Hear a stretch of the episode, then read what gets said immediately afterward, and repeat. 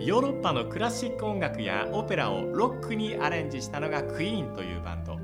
ヨハン・クライフというフットボールの美しい古典を現代風にアレンジしたのがマンチェスターシティのペップ。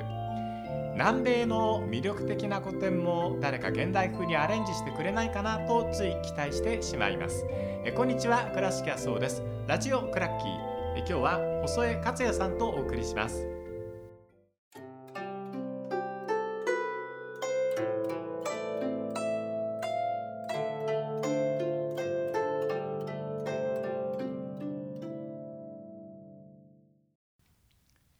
細井克也さんです。よろしくお願いいたします。お願いします。えー、細井さんはジャーナリストでいらっしゃいますが、はい、もうどのくらいのキャリアになられますかね？えー、っと今フリーランスでやってるんですけど、今の状態になってからはだから十十あ丸十年、十一年目ですね。フリーランス。はい、フリーランスはい、はい、フリーランスどうですか？やりやすいですか？いやでも。最初はやっぱり自宅で仕事をするってこと自体の、はい、になれるのに多分3年ぐらいかかったと思うんで。はい、ええ、まあ、ただ今になってみれば、まあ、自分のキャラクターも含めて、うん、あのまあ、スタイルとしては合ってるのかなっていう気がしますけど、はい、でもやっぱ寂しいですね一人で仕事して。あそうなんですか、寂しさは先に行きます。そうですね。僕は結構やっぱりチームで仕事するのも好きだし、ええ、あの会社員という立場もすごい好きだったんで、えあのそそういうのを考えると寂しいです。なるほどね。はい、そうですか。はい、まあでもどこかでねユニット組んだりできるっていうのがこうソロでやっている部分の面白さでもあるんで、はい、今日は細江さんのお仕事について伺っていきたいと思います。まず取材に行かれる時多いと思うんですけど、はい、えーと、基本的にどんな準備をされるのか細江さんになりたいという方もいらっしゃると思うんで、はい、ヒントがあったら教えてほしいんですが、えっと、僕はまあフリーのライターとして、えー、もちろんサッカーをメインとしてるんですけど結構いろんなまあスポーツあるいは例えばなんて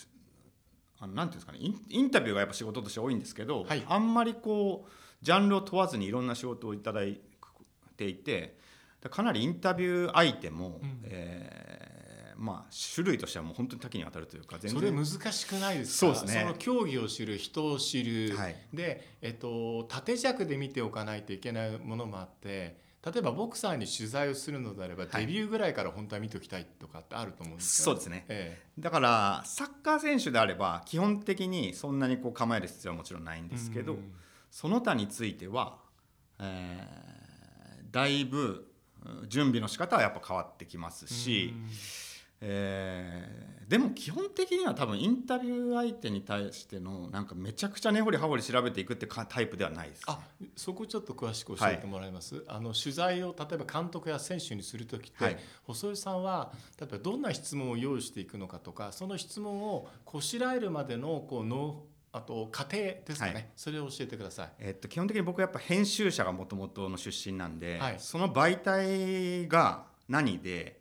えー、どういうページで、えー、どことどこの間にあってどの位置にあってっていうところまで一応気にし気にして、そその結果何を求められてるかっていうところまで想像するんですよまず。はい、で、えー、っとその結果的にその選手に対してこういうインタビューが求められてるんだろうなと思えば。えー、そういう頭でいくし、うん、そうじゃなくて、えー、シリアスなことを聞いてほしいのか笑いを取ってほしいのかその辺をまあ一回判断するんですけど、はいはい、えっ、とその選手の情報例えばどこどこで生まれ何何歳でとかその辺の基本情報は一回全部きっちり目を通します。はい、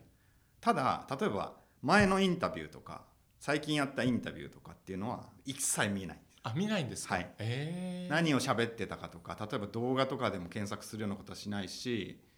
えー、例えばプレーを見たことない選手のプレーをわざわざ見ようともしない。あそうなんですか、はい、基本的に準備するのは本当に基本情報だけでそれよりもどういうページにどういう原稿が求められてるかっていうことを意識しながら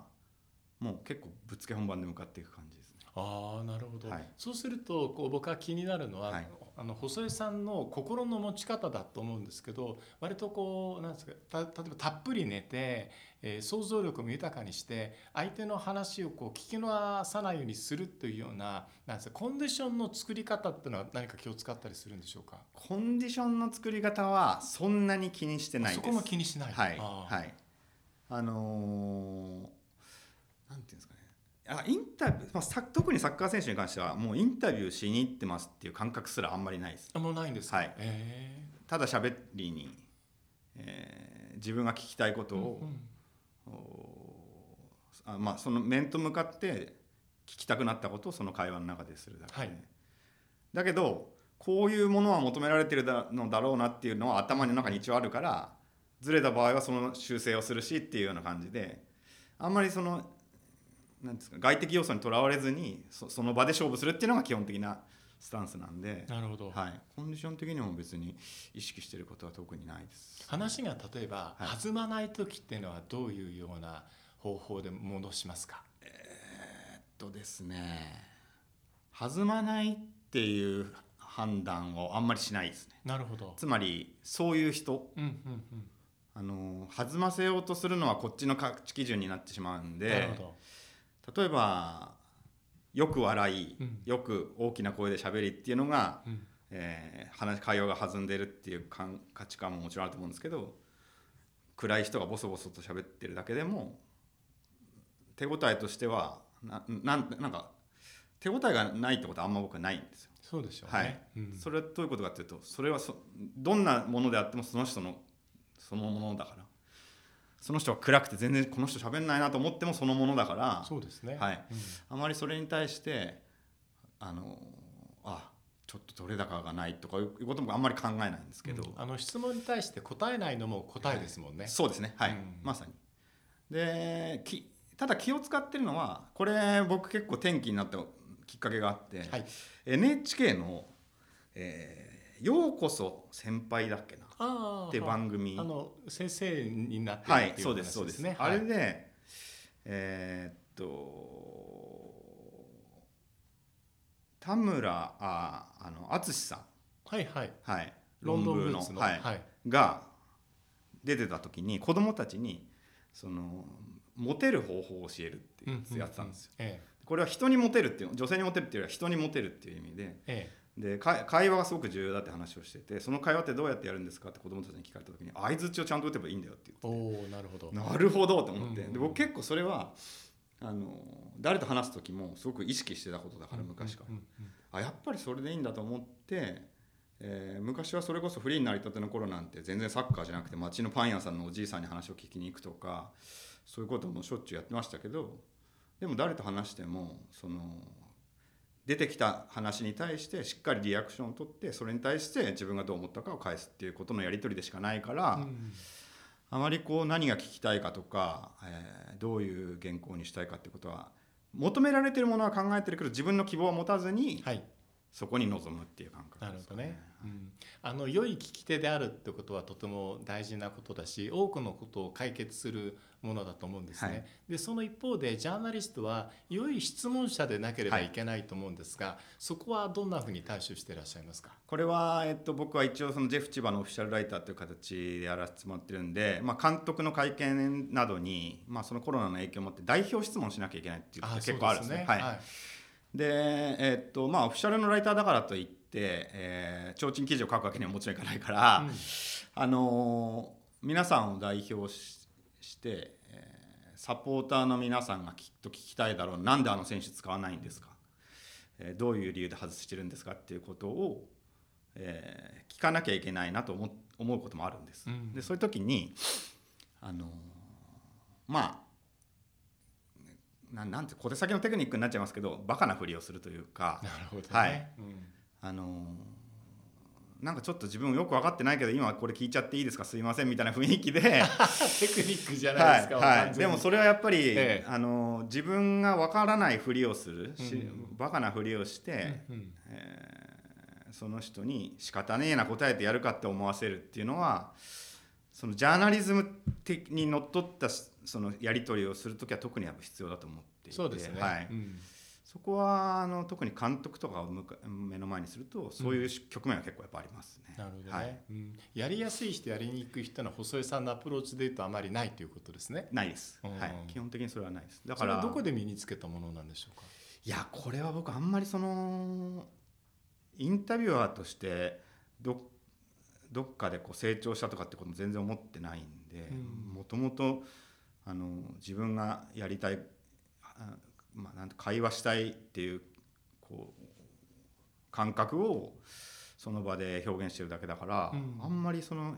変わったってこともないんですけどね。そうですか、はい、僕はあの興味があるのはねあの細田さんって話しやすいです。僕は。それは、細田さんが何ていうのかなこう全然敵対心のない表情をされる。あなるほど、うん、あ。の顔じゃないよ心だよって風天の寅さん言うじゃないですか、はい。はい、でも顔は僕心だと思っていてつまりそれはいい顔悪い顔っていう造作の良し悪しという話ではなくてあの人間性がにじんでる顔はいい顔だと思うし、はい、同じ声も同じだと思うんです、い、い声っていうのは人間性があの染み出ているような声の人はやっぱりいい声だと思うから僕は風天の寅さんはいい顔だしいい声だなっていつも思って映画見るんですよ。それと似たようなものが細井さんのこれまでこう作ってきた細江勝也さんという人をこう作ってきたものがお顔立ちに出てるのかなと思いますけどそれはめちゃくちゃ嬉しいですねだから結局、えー、っとこの仕事してると例えば広告の仕事で大人が周りに偉い人が大きな部屋で50人ぐらい見てる中で、はい、えー、トップアスリートと1対1で話をしなきゃいけないとか、うん、例えば、えー、テレビ CM を作る時に、えー、そその対象者にが一人で喋ってるようなのを実は僕がインタビューしてるっていう映像を撮ったりする時あるんですね。でこういう時って緊張感がまた全然違うかったりするんですけど、はい、あのー、確かにこれ自分で言うのもあれ恐縮なんですけどえー、自分の表情とかあ雰囲気で、うん、あこの人が安心して喋ってくれてるなと感じることはあります。確かに、うん、ありますよね、はい、人となりがまず大事ですよね。そうですね。やっぱり初対面であることが多いんで、うん、インタビューって、うん、だからそこはあのもちろんその敵対心を持たない、うん、えー、持たせないっていうことがあのすごく大事だと思うし僕自身もその懐に入り方を意識してるわけではないけどでも何て言うんだろうな意識してるわけではないけどそうありたいなというふうに、ね、願ってはいるんで、うん、そこはうまくもしかしたらできてるのかもしれないですけど、ねうん、あの大きな特徴であり武器じゃないかなと僕は思いますけどね。うん細井さんあの、えっと、ジャーナリストとしての活動の中には、はい、えー、サッカー中継の解説、はい、えー、コメンテーターとしてのお仕事もあります。中継のための準備というのはどうですか、まあ、少し違ってきますか？そうですね。これはコンディションすべてだと思ってます、これはコンディション。はい、あのやっぱり深夜あの特にセリアだと、まあ、3時半4時半っていうそうですね。深い時間が多いですね、でで僕はどっちかっていうと寝ないとコンディション維持できないタイプなんで、まあ普通に、えー、できればもう9時とか10時には1回寝て、えー、34時間の睡眠をとってから1時間後に家を出るみたいなコンディション作りをしてるんですけど、はい、最初始めたばかりの頃は全然それになれなくて。そうでしょうね、はい、きつかったですねやっぱ、特にね子育て世代はこれはもう難しい、はい、難しかったです、えー、だからまあ中継の準備もちろん試合を見るとかそういうあの頭の中に入れとくべきことはいろいろあるんですけどそれよりも大事なのはやっぱり本番中に頭がちゃんと回転するからだと思ってるんで、本当コンディション命だと思うし、本当に倉敷さんはじめその長年あのやってきた特にアナウンサーの方々のそのコンディション作りってすごいなって思います。うん、僕は2時間寝たから2時間起きてられるって考えるなるほど。ですよ。絶対大丈夫っても自分で思い込んで、はい、おまじないのように思い込んでるんで、はい、中継だとお一人のこともたまにあるかもしれないけど、はい、基本的に実況と、はい、ということになると相方によってこう頼ったり頼られたり、はい、やりやすかったりあるいはそうでなかったりということあると思いますけどそこはどんな印象をお持ちでしょうか、えっと、僕は、まあ、 DAZN が始まったばかりの1年目2年目は結構いろんな方とあのやらせていただいて、えー、たんですけどやっぱり皆さんその。えー、特徴がやっぱそれぞれあるし間が全然違うからあのー、それよく聞きますね、はい、間の話って。あやっぱ違いますね。すごく聞くいろんな解説の人えでも倉石さんももちろん感じますよね感じます。そうですよね、はい、だから僕はそれあこういうことかっていうのはやっぱその時にすごく感じたし、うん、えー、っと基本的に僕は、まあ、ライタージャーナリストとしてそこの解説の席に入るとやっぱ聞かれることが変わってきますよね。そうですね、はい。ええ、で、えーと、ライタージャーナリスト的な視点を求める人もいれば、そうじゃなくサッカー的な視点を求める人もいるんで、はい、そこは大体その人によって一回やったことがあれば大体わかるから、うんうん、その辺のあの頭の中のデータみたいなのはやっぱありますけど、うん、でも基本的に僕はどっちかっていうとサッカーのことを喋りたいタイプなんであのなんか話しながらそういうアピールするようなことはしてますね。なるほどね、はい間っていう話はね本当に僕もいろんな方から聞いて喋、うんはい、らせてくれる人と喋らせてくれないアナウンサーがいるって話はよく実は聞く、はい。うん、ですよね。うん、それ倉敷さんはどういうふうに意識されてるんですか？僕は、例えば、えっと、今細井さんと、えっとえー、テーブルを挟んで向かい合ってますよね、はい、うん、この状態の時は細江さんがどこで喋り終わるかって簡単に分かるんです。そっか。口元見てるから。なるほど。口が閉じたら人は喋れないんですよ、はい、だから中継の時はこの人は今喋りたいのかな？どこまで喋りたいのかな？っていうのは口元見てる。はい、でも今は別の部屋でコロナ禍でやってるから、はい、息遣い聞くしかないんですよね。なるほど。ここは喋っていいよっていうような落とし方して渡す時と向こうが喋り終わるまでただこう聞いて聞いていてあげるというよりはむしろ僕はそこ休んでいるっていう形の方が多いんですけど。この人は例えば戦術的に話したい人試合の話をしたいからじゃあ試合に特化した話で振っていってあげた方が、この人の良さが出るなっていう考え方をするっていうのは多分細井さんのアプローチと一緒です。うん、うん、なるほど何を話したい人なんだろうっていうのと何をこの中継は求められてるんだろうということによって解説の良さをどう出すのかっていうことを考える。で細井さんはこう実況がどうしても主旋律作っちゃうんで、はい、そこのところでどうやって入れていくかっていうような B メロであったり、うん、こう装飾コンポをどう入れてるかっていうことを多分工夫されているのかな。そうですね、えー、うん、だからだいぶそういう意味では自分のテンポというか、うん、間も間みたいなもの自分自分の中での自分のテンポっていうのは、はいまあ、ようやくこう、まあ、理解するようになってきた気がするんで、うんうん、まあ、それを発揮するためにも、まあ、相手がどうであれそれを自分が発揮するためにもちゃんとコンディションを作んなきゃなっていう そうですね、はい、はい、感覚ですね。僕はあのもっともっとねあのセリエを中心に細井さんいろんな解説していただきたいなと思っていて、でそのためにこう自分がこの中継の文化ということを考えた時にあの一番いいセットっていうものを作る必要があると思ってる、はい、それはこうあうんの呼吸ということもあるんだけど、はい、お互いに話したいことが上手に進行していって視聴者がある程度の満足感を得られるっていうようなセットっていうのを作っておかないと、うん、どの組み合わせでもいいっていうわけでは本当はないと思ってるんで、ね、そうですね、